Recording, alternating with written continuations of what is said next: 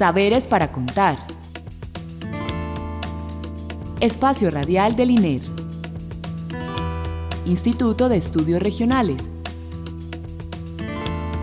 Universidad de Antioquia.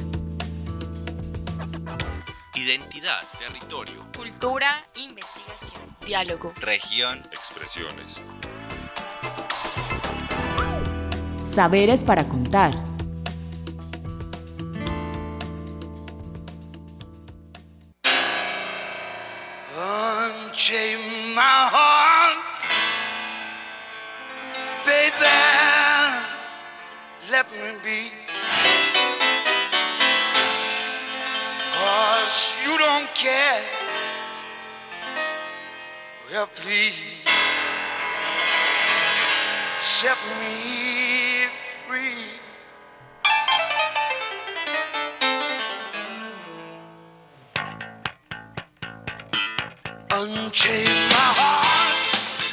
Buenas noches. Les damos la bienvenida a nuestro programa Saberes para Contar, el programa radial con el que el Instituto de Estudios Regionales comparte con ustedes los conocimientos que se producen en el INER, tanto por nuestros estudiantes de maestría como por los investigadores y demás eh, pues, poblaciones comunitarias con las que trabajamos. Eh, le damos las gracias a Alexis Ramírez por la asistencia técnica para este programa y la bienvenida a nuestro invitado Ramón Pineda. Él es periodista, eh, magíster en estudios socioespaciales, eh, que hizo su tesis de maestría en el grupo de género, subjetividad y sociedad. Buenas noches, Ramón. Buenas noches, Clara.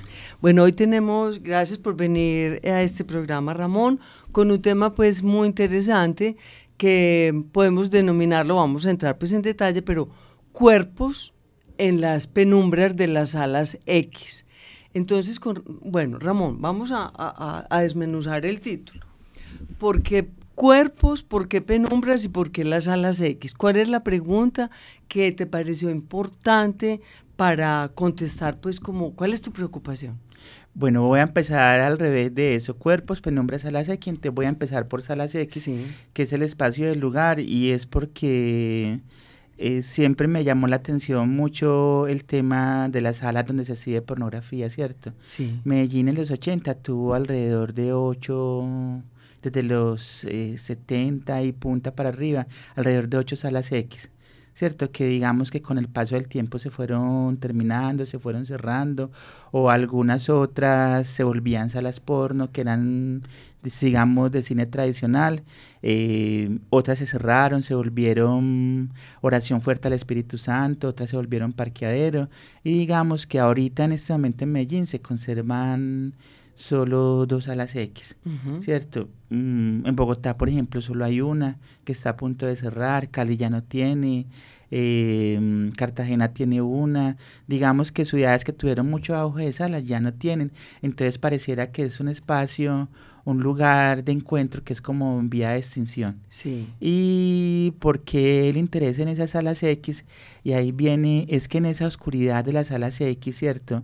Mientras se ve la película que se genera una especie como de penumbra, eh, no es una luz completa porque la pantalla permite ver, digamos, entre sombras lo que sucede ahí, eh, pasa una cosa diferente, digamos, a lo que suele pasar En un teatro en un común. teatro común y corriente donde no se exhibe porno, y es que la gente interactúa de alguna manera con la película y dentro de las salas hay mucho sexo. Sí. Hay mucho sexo, muchas relaciones.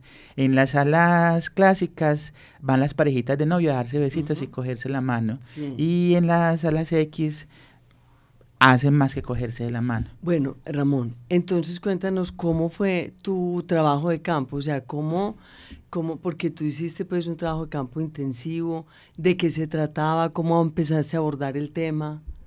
Bueno, abordé el tema en, en la, en la, mm, el curso de etnografía, Sí. que había que empezar a hacer etnografía sobre el lugar, entonces yo empecé a ir como a las dos salas que hay, que son el Villanueva, que queda ahí en Caracas con Bolívar, y el Sinfonía que queda en Sucre entre Caracas y Maracaibo. ¿Y Villanueva no queda en la Oriental? No, Ah, Villanueva. Queda, sí, ese, ese antes se llamó Guadalupe, está en todo. Bolívar ahí, Ah, el- sí, sí, donde sí. está toda esa plaza de mercado, está el metro, un montón de gente, donde donde está todo el metro. metro, sí. De hecho es un teatro de dos pisos, muy hermoso, muy clásico, antiguo, muy bien conservado de alguna manera. Yo empecé a ir a esos sitios eh, seguido a distintas horas como para mirarle el tipo de gente que había. Entonces en algunos entraba a las 11 de la mañana, que es a la hora que abren, en otros entraba a las 6 de la tarde, a veces iba un día de semana, por decir un lunes que uno cree que no va nadie, y también iba sábado y domingos, que son los días en los que más va, o los viernes en la noche, que, se, que siempre tiene mucho público después de las 6, cuando la gente sale del trabajo. Entonces digamos que empecé a ir a esos lugares a distintas horas, un poco para, para entender mucho más qué pasaba y un poco para, para saber qué tenía que hacer allá, con quién hablar, si era un asunto de entrevistar o de qué manera como abordar ese sitio.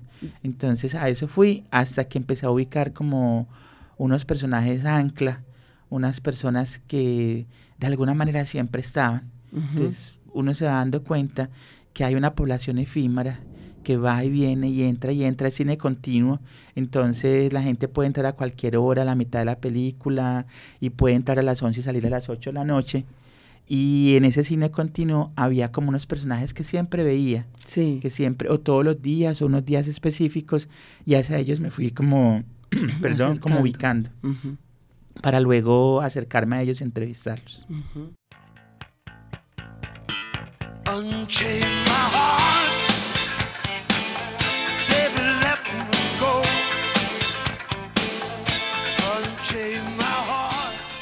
Ramón, eh, pero en el trasfondo de todo esto, dices en tu trabajo y en tus indagaciones eh, que hay una perspectiva masculina que se exacerba y se reproduce en esas salas X. Hablemos, explícanos bien qué hay, cuál es el trasfondo de esas salas X. El trasfondo es que en las salas X se exhibe pornografía. Sí. Una pornografía que podríamos llamar una pornografía clásica, tradicional, que es dirigida a un público muy específico, un público masculino eh, con orientación hacia las mujeres. O sea, podríamos llamarle heterosexual, eh, aunque yo no trato de utilizar esos términos. Entonces digamos que el porno, ese porno tiene como una pedagogía del ser macho, del ser masculino. Entonces hay un montón de convenciones. En el porno tradicional, por ejemplo, eh, a la mujer le encanta que se le vengan en la cara la mujer está excitada con solo ver que el hombre se baja la bragueta.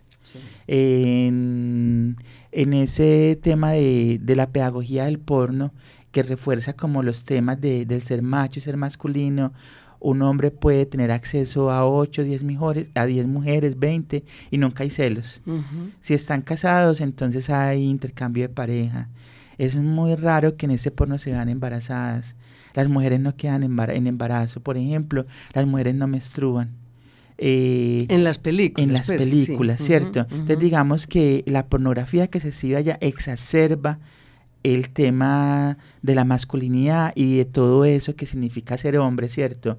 Yo soy poderoso, puedo acostarme con 20, ninguna se molesta, además me gusta que ellas se acuestan entre sí para complacerme a mí, entonces hay mucho lesbianismo eh, y también hay unos estereotipos del hombre y de la mujer. La mujer es perfecta, eh, bien hecha, de senos grandes, los hombres son musculosos, bien dotados. Entonces hay un montón, digamos, que de características eh, que se observan como esa masculinidad. En esas películas no hay problemas de dinero, Em, como te decía, no hay problemas afectivos de celos, no es necesario incluso preámbulos porque la excitación está inmediatamente. Mejor dicho, es el paraíso de todo lo que sueña un hombre que le puede pasar cuando se encuentra con una mujer. Y no le pregunta ni el nombre. Sí, pero es muy distinto lo que pasa en la sala misma, quienes van a ver esa película. Eso, entonces a mí me parecía muy curioso que la película fuera por un lado, insistiera en una pedagogía del porno machista y que de alguna manera esas personas que van a la sala transgreden de algunas formas esa pedagogía. Sí. o sea, es, como una rebelión contra ese modelo masculino y toda esa pedagogía de hacer sexo, ¿o qué? Claro, porque se vuelve hasta una rebelión como real. Sí. ¿Cierto? Entonces, en primero, los cuerpos que van a sinfonía no son esos cuerpos que hay allá. Sí. Esos cuerpos deseados, ¿cierto? Entonces van señores, van viejitos, van jóvenes, van flacos, van gordos, van gordas, eh, va gente de todo tipo. Entonces, digamos, ahí hay un rompimiento con el estereotipo de la belleza que impone.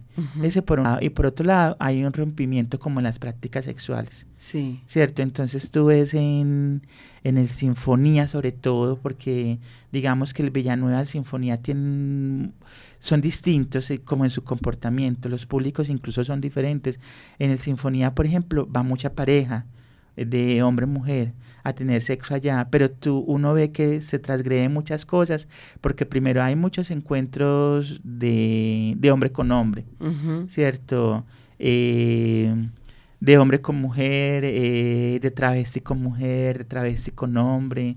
Entonces digamos que se rompen desde la orientación sexual un montón de categorías, incluso un montón de prácticas que, que uno le parecen muy raras. Sí, que distinto totalmente a lo que se está mostrando en la película, ¿cierto? Que tú dices pues que definitivamente lo, lo, lo que y en los baños también pues pasa el resto de la película. En los baños, es una en manera de transgredir un poder social establecido, pues como Claro. una moral, una, una manera de concebirlo, ¿cierto? Pero también cuentas cómo hay otras maneras de entender y otro tipo de películas hechas por feministas o por mujeres que ellas que muestran, o sea, tú, tú mencionas ahí en tu trabajo que hay, hay otra manera de, de irrumpir o de romper o de, de mostrar otros cuerpos distintos. Cuéntanos un poco eso, porque eso es la otra perspectiva, pues como ya no masculino, sino femenino. Ah, bueno, ahorita está muy de moda un tema que se llama el posporno. Sí, Cierto, el posporno habla como de toda esa revisión del porno clásico, de ese porno de la masculinidad hegemónica, y se están haciendo como un montón de cosas distintas. Entonces, digamos, hay mujeres nacidas en el mismo porno tradicional que han terminado haciendo porno y están, digamos, que proponiendo como otros lenguajes sí. en la pornografía. Hay una muy conocida que se ha hecho muy popular que se llama Erika Luz. Ella es em, vive en España, pero no recuerdo ahora de qué país es, no sé si es danés, algo así. Vive en España y tiene una productora porno, ¿cierto? Donde ella propone, digamos, en sus películas otros elementos, porque de- el, el porno parece que está hecho para que lo miren los hombres, no las mujeres. Sí. Entonces ella se puso, bueno, ¿qué desearía una mujer ver en el porno? Entonces, digamos, hay transgresiones. Transgresiones, por ejemplo, es que después del coito eh, conversan. Conversan, se preguntan el nombre, se toman el teléfono. eh, digamos que son películas muy orales en el sentido que las chicas hablan mucho Sí, entre muy sí sobre propio de sus sí.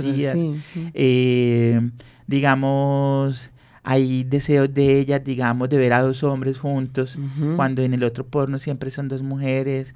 Eh, Ujú. eh, hay tipos eh, cariñosos, o sea, y los enfoques son como distintos, no son enfoques, digamos, tan enfocados en esos primeros planos de la vagina, Ujú. sino que se enfoca mucho como en los rostros, en las miradas, el placer. Entonces, digamos que es un porno un poco más lento, pero que sí trata de contar de otra manera. Pero también hablas de que hay otro tipo de posporno que es como más intelectualizado, por decir así. Y pusiste un ejemplo, cuéntanos esa experiencia que hizo el Colombo americano, que trajo unas, como unas personas que desde la perspectiva del arte, ¿cierto? Se expresa, no había proyección de películas, sino referencias al porno. Claro, hay en el postporno hay pues un montón de performance Sí. que tienen que ver con el cuerpo. Que no hay porno explícito. que no es porno Mm. explícito, incluso que no buscan como excitar de la manera como excita el otro porno. Ahorita el arte está muy, está trabajando mucho de la mano con el porno, porque ha encontrado que eh, ese cuerpo desnudo, ese cuerpo erótico, transgrede un montón de cosas, ¿cierto? Entonces digamos que el arte va muy de la mano con eso, entonces están haciendo un montón de ejercicios de performance eh, con el cuerpo, con búsquedas en los que hay cuerpos desnudos que transgreden. El Colombo se atrevió incluso a, Ujú. a hacer un ciclo sobre, Sí. sobre pornografía y porque ya, en, eh, ya no se entiende la pornografía, uno entiende la pornografía como sexo explícito. Sí. ¿cierto? Pero digamos que ya hay unas tendencias, unos ensayos desde la filosofía en que dice que, que la pornografía es una ceremonia donde, donde tienen que pasar una cosa. es que yo tengo que estar dispuesto a excitarme, Sí. ¿cierto? Y que ya el foco de excitación ya no necesariamente son los cuerpos. Entonces, digamos, uno ve películas porno donde hay hombre masturbándose viendo videojuegos. Eh, porque su centro de excitación está ahí, así como en otros la excitación está, por ejemplo, en la violencia, ¿cierto? Entonces digamos que, que el cuerpo se ha descentrado y ya no es el, solo el cuerpo abierto, de piernas abiertas, el que se vuelve un objeto pornográfico, sino que lo pornográfico puede estar en otros elementos. Es como una eh, comprensión, Ramón, tú, tú nos dirás, de, de la, es la aceptación del placer, de que el cuerpo siente placer de muy distintas maneras. De muy Es distintas como una eh, exploración de las distintas formas de placer. Veo yo con este asunto que hablabas tú del posporno. Sí, distintas formas del placer y una cosa muy importante del posporno, por ejemplo, es que es un placer que ya no hace, ya no tiene todo el enfoque en lo genital. Sí. En lo genital, eso es muy importante, ya no está en lo genital, que es lo que habla el porno hegemónico, ¿cierto? Sí. Ya, ya Foucault, Foucault hablaba mucho de eso, de que había que buscar el placer como, como en otras cosas. Por ejemplo, él hablaba de la mano, del puño como, como, un- como algo sexual y, y que había que generaliz- de genitalizar el cuerpo de alguna manera.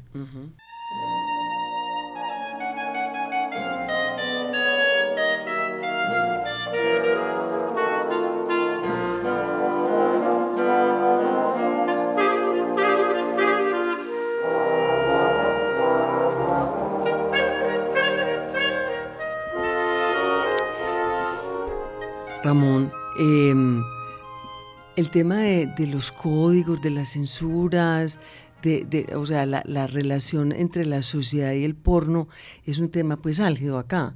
¿Podrías eh, contarnos un poco de eso? Porque, porque en tu trabajo tú muestras como unos códigos co- como internacionales, pero también hay una moral local, dependiendo de la cultura. Hablemos un poquito de eso. Sí, hay un capítulo entero que yo le dedico a, a la censura en el porno, que lo llamo la letra escarlata. Sí. ¿cierto? Por dos cosas. El porno de por sí tiene mucha censura. De hecho, tú, los, el, el, el System Porn, o sea, toda la producción eh, de cine porno, tú ves que los actores del cine porno son mal mirados, ellos nunca están en los Oscars, nunca están en los Globos de Oro, en Berlín tienen sus propios eventos, ¿cierto? Porque el actor porno no se considera un actor, entonces es mirado, señalizado, eh, pues porque no, no es actor, porque no sirve. Sí. Entonces el porno de por sí ya, ya tiene como una X, como una letra escarlata y que le dice, "Us- lo que usted hace es malo, usted produce mucha plata, pero usted no va a entrar como en todos esos sistemas. De hecho, muy pocos actores porno han logrado hacer el paso de, del cine porno a, al otro cine. Dos o tres, Nacho, algunas veces. español. Nacho Vidal, Tracy Lord, que terminó trabajando en series de televisión, pero muy poquitos y cuando pasa eso es noticia. Sí. ¿Cierto? Eso por un lado. Entonces imagínate, si el mismo porno es censurado, ahora imagínate la gente que ve porno. ¿cierto? Y la gente que ve porno en lo público. Porque una cosa es que veas porno en tu casa, en internet, y otra cosa es que salgas a la calle a meterte a un teatro a ver porno. Entonces digamos que sobre los espectadores de porno, siempre acá hay una censura. El que entra en porno es porque es depravado, porque está sucio, porque está viejo, porque nadie lo mira. Eh, entonces recaen un montón de cosas. Entonces, las salas porno tienen, siempre tienen como un murito para que la gente compre la, la boleta sin que lo vean desde afuera. Y si uno se para al frente de Sinfonía o del Villanueva, uno ve que siempre la gente entra con mucha precaución y lo primero que hace es mirar para todos lados para que no lo vea un familiar o un amigo, porque ¿cómo justifica que está viendo porno? ¿Cierto? Porque ver porno es es feo socialmente. Entonces, digamos que si a nivel mundial el porno ha tenido muchas censuras y en Estados Unidos existió el código de censura Hayes, Sí. de un senador que, que, que hizo un montón de censuras, no solo al cine porno, sino también al cine clásico que, que mostraba cosas que a ella le parecían porno. Por ejemplo, a él le parecía obsceno mostrar ombligos al senador Hayes, le parecía obsceno que hubiera sexo interracial. Le parecía obsceno que hubiera sexo entre diferentes clases sociales. Le parecía obsceno que hubiera sexo entre diferentes edades, eh, mujer mayor y hombre menor.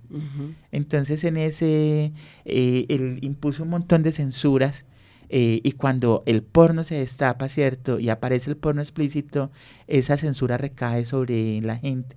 En Colombia, en los años 70, muchísima censura, se dio mucha, mucha censura al porno. Eh, eso fue el gobierno de Misael Pastrana.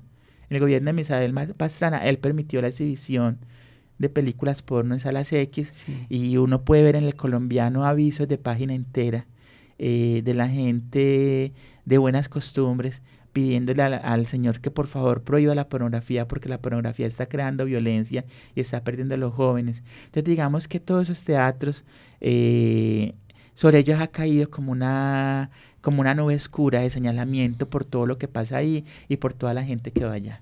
Pero también tenías, eh, me gustó mucho una una observación que tú decías en tu trabajo y es que así como hay códigos sociales que censuran ciertos tipos de comportamientos eh, considerados pornográficos, también dentro de las relaciones eh, heterosexuales y homosexuales hay unos códigos, hay como unos límites, ¿cierto? También hay como unas formas, unas normas, unos comportamientos. Me, hablemos de eso. Claro, eso es muy loco porque eh, el, digamos que el heterosexual, para hablar de manera amplia, eh, sin entrar en detalles, censura al homosexual. Hmm. Pero el homosexual no es una unidad, no es una cosa, no es una masa uniforme. Entonces, así como hay heteronormatividad, hay homonormatividad. Entonces, digamos, uno lo ve todo el tiempo. El homosexual que va a un teatro porno es un homosexual que seguramente está enfermo, tiene alguna enfermedad de transmisión sexual, es un homosexual que seguramente es viejo, entonces nadie lo mira, es un homosexual que es feo, es un homosexual que es promiscuo. Entonces digamos que hay unas normas de la homonormatividad en la que también esos lugares de encuentro sexual, ese tipo de encuentros se conoce digamos como a nivel mundial por poner una palabra como cruising, que es ese gusto por tener sexo en lugares públicos con gente que no se conoce. ¿Cierto? Entonces digamos que dentro de la homonormatividad, la gente, los hombres homosexuales que tienen cruising son muy mal vistos por el resto, por el resto que tiene pareja, eh, por el resto que quiere tener una vida normal, entre comillas, que quiere, que alega por los derechos eh, igualitarios de los homosexuales, entonces se quiere casar, que cree en la fidelidad. Entonces también se ejerce una especie de censura por esos cuerpos del placer que gozan indiscriminadamente, entonces les cae como, como una chapa, una chapa encima. Eh, Ramón, en la pornografía siempre existirá. Por ejemplo, si la sociedad dejara eh, que mm, aceptara que fuera laxa en el sentido de hagan lo que quieran, eh, como quieran, bueno, etcétera, que no hubiera pues como censura, siempre habrá pornografía, ¿cierto? Siempre va a haber pornografía. Siempre habrá pornografía ella se va cambiando, va mutando, como te decía ahorita, ya a veces no es solo genital, eh, tú encuentras películas que se enfocan en los pies, en las bocas, en las orejas, en las medias. siempre habrá algo para transgredir. Siempre algo para transgredir y siempre habrá algo que excite a otro. Ajá. Bueno, Ramón, eh, eh, concluyamos porque ya se nos acabó el tiempo.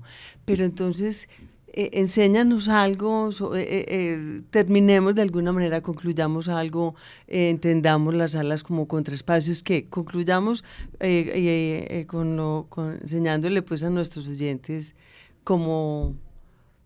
Yo, yo de, de, las cosas más bonitas que yo hmm. encontré en esa investigación es el poder de la penumbra, hmm. de la penumbra. Alguna de los personajes que entrevisté en las salas porno yo le decía, porque cuando se apaga la luz empieza todo a hacerse? Y entonces eh, me decía, no, es que la penumbra es como el licor, ¿cierto? Cuando tú tomas, te desinhibes, entonces la penumbra es como una desinhibida. Y la penumbra es como un contraespacio, porque no es luz del todo, pero tampoco es oscuridad, es un término medio. Entonces, digamos que, que las cosas más bonitas que aprendí es ese tema de esos terceros espacios, de esos contraespacios que rompen, digamos, esas, esas dicotomías, o tú eres una cosa o la otra todo el tiempo, ¿cierto? Y la penumbra es como un límite, como un punto intermedio en donde tú te encuentras y tú ya no eres ni una cosa o la otra, sino que simplemente eres un cuerpo que está dispuesto al goce, independiente de tu género, de tu orientación sexual, independiente de, de, de tu lugar de luz, de lo que hagas fuera de allá. Entonces es un cuerpo que pierde, digamos, pierde las normas. Y conserva algunas, pero digamos que pierde otras. Bueno, Ramón, nos tenemos que despedir, pero sí me gustaría que en otra ocasión pudiéramos hablar sobre la relación o esos otros lugares que, también son como de, o de encuentro o de transgresión, como son las cabinas, los saunas, otros puntos de encuentro de homosexuales o de travestis, otros lugares donde se practica el sexo en lugares públicos o se va para eh, o se buscan encuentros fortuitos que no son solamente salas X donde se proyecta cine, sino que hay otras maneras de interactuar alrededor de, del sexo o de la búsqueda pues, de compañeros para o compañeras para el sexo. Entonces eso, se ¿aceptarías esa invitación para Claro, para hablar del cruising y de esa cosa de, de tener sexo en lo público. Sí. Que la, además la ciudad está llena de eso, Medellín tiene cantidad pero de no lo ve, pero eso. no nos lo dejan ver. No se ve o, o hay no se que ve, o hay que hablar, hay que pues- mirar detenidamente dónde pasa, pero el centro de la ciudad está lleno de lugares donde la gente busca transgredir eso, eh, un, un baño, la plataforma del metro, por ejemplo, el Parque de Río, Sí. donde se da tantos encuentros sexuales. O sea, hay un montón de lugares que están ahí, que tú pasas por ahí Y no- y no no ves se nada, pero están pasando un montón de cosas en ese sentido. Ah, bueno, Ramón. Bueno, Ramón, muchas gracias por tu participación. Pues es un tema muy novedoso para nosotros, muy, pues, eh, muy interesante y bueno, quedamos comprometidos para otra ocasión. Muchas gracias. pues, Muchas por gracias, haber Clara, por la venido. invitación. Entonces, Bueno, muchas gracias. Le damos gracias a Alexis Ramírez por la asistencia técnica, a Alicia Reyes y a Caterina Montoya por la realización, a Oscar Pardo por la edición. Recuerden que pueden escribirnos a saberesparacontar.gmail.com y los esperamos el próximo lunes. Eh, muchas gracias y feliz noche.